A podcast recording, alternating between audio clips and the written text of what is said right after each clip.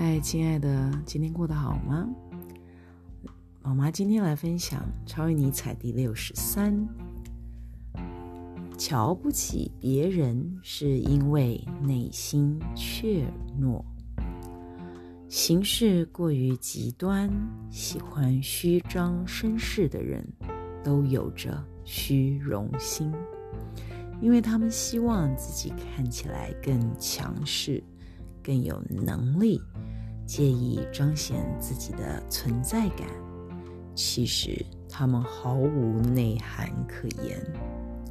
总爱着眼于小事的人，看起来好像非常谨慎纤细，其实内心十分恐惧不安，总是担心自己会失败，不然就是觉得。凡事只要有别人插手，就不会顺利。打从心底瞧不起别人。这段文字出自人性的太人性的。嗯，瞧不起别人呐。其实这件事情，让宝妈想一想。我不知道为什么会瞧不起别人呢？宝妈其实有一点点记不太得，宝妈在成长的过程当中有没有什么瞧不起别人的过程？但是我必须很坦白讲，在我的思维习惯里面很难升起这种瞧不起别人的想法。为什么？我可以跟你们分享。第一个就是。我觉得瞧不起别人这件事情，就好比，哎，我是樟树，你这棵小草，切，逊毙了，你不觉得很可笑吗？你是树，它是草，两个种子就不一样，生活环境就不一样，吸收的阳光、空气、水的成分也不一样，能够产形成的化学光合作用也不一样，能够长成的模式能够受到限制，它就是一个基因上面的不一样对，所以宝妈很难去瞧不起别人的原因，是因为我一直相信一件事情：如果每一个人，当你看到这个人很糟糕的时候，把你自己注入在他的小胚胎里面，去经历他从小胚胎开始成长成为一个大人的过程当中，看看你会不会变坏。我总觉得十个里面，大概有九个半都是一样变成一个大坏蛋。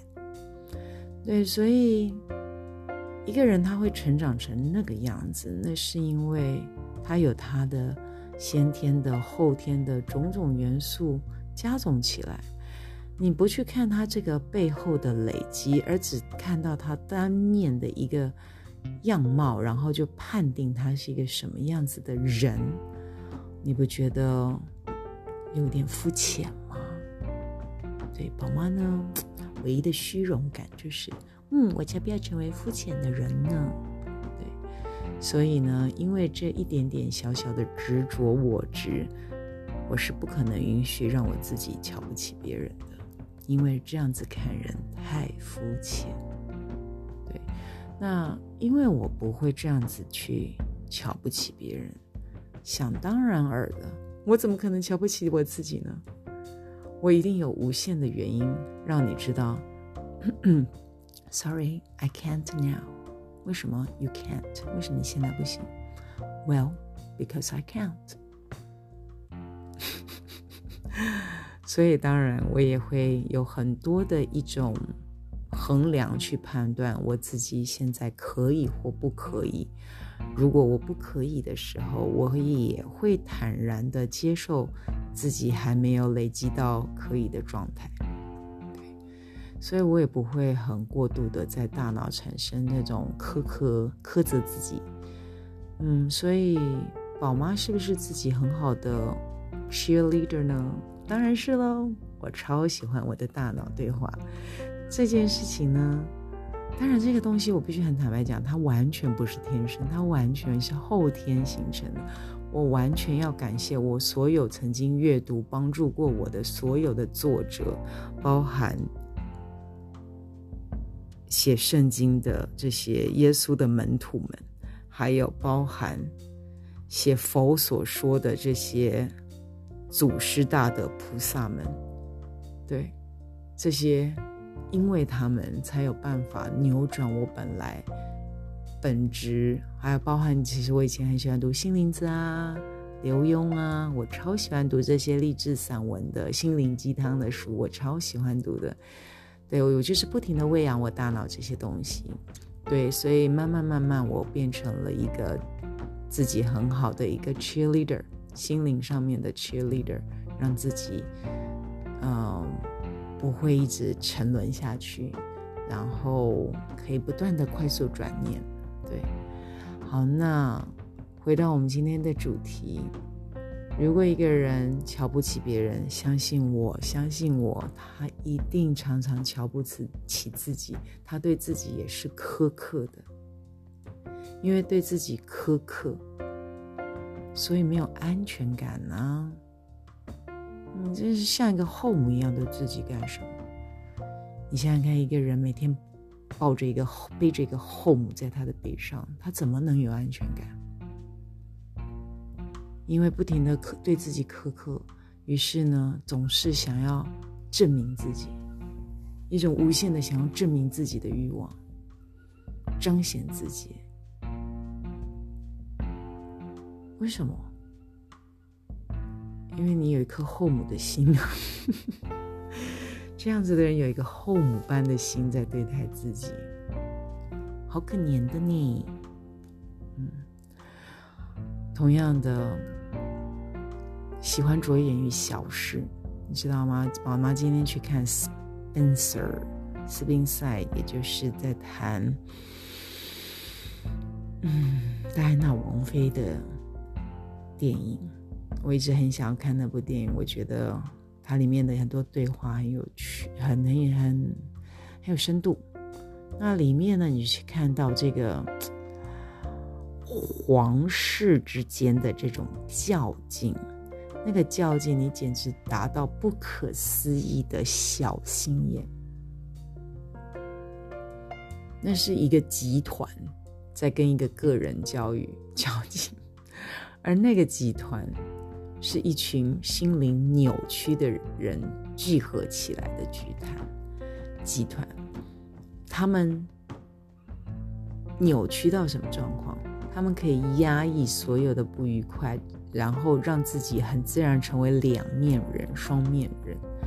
对，所以因为他们曾经经历过这种从合一的个体变成假面的自我的痛苦，以及。失落感，所以当他看到有一个像戴安娜王妃这个死都不愿意假面、死都不愿意迎合、死都不愿意配合的人的时候，你知道，真的很想捏死他，真的觉得，Hey you baby girl，你可不可以稍微世故一点？你可不可以尊重传统？你可不可以尊重文化？你可不可以理解，我们皇室是有我们的使命的，不是你自己一个人过得爽就好了。那有很多很多的小较劲，那个小较劲不可思议到，比如说，你为什么没有按照你的规定穿着？比如说，我不是跟你说要拉窗帘了吗？你为什么不拉？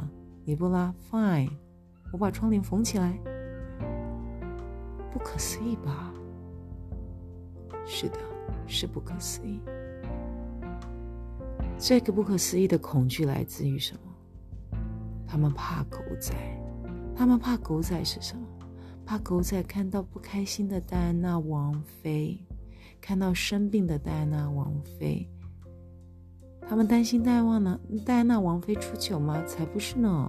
他们担心的是，因为你戴安娜王妃不快乐。彰显了我皇室好像是一个变态，是个后母。他不要看到这样子，所以他开始不停的 control，不停的控制，因为他不喜欢这样子的面貌的自己被呈现出来。好吧？所以如果连皇室这样子的一群高知识分子，他们的内心都是一群脆弱的集合体，他们有许多的无奈与枷锁，层层包叠，层层包叠，好几个世纪都无法跳脱。的确，文化带给人的束缚是非常可怕的，所以这样子的一个文化包袱产生的一种束缚。还有在大脑当中成为像一个后母般的叫嚣跟苛责的这种语汇，你要怎么样去跳脱出来？怎么样去脱离它？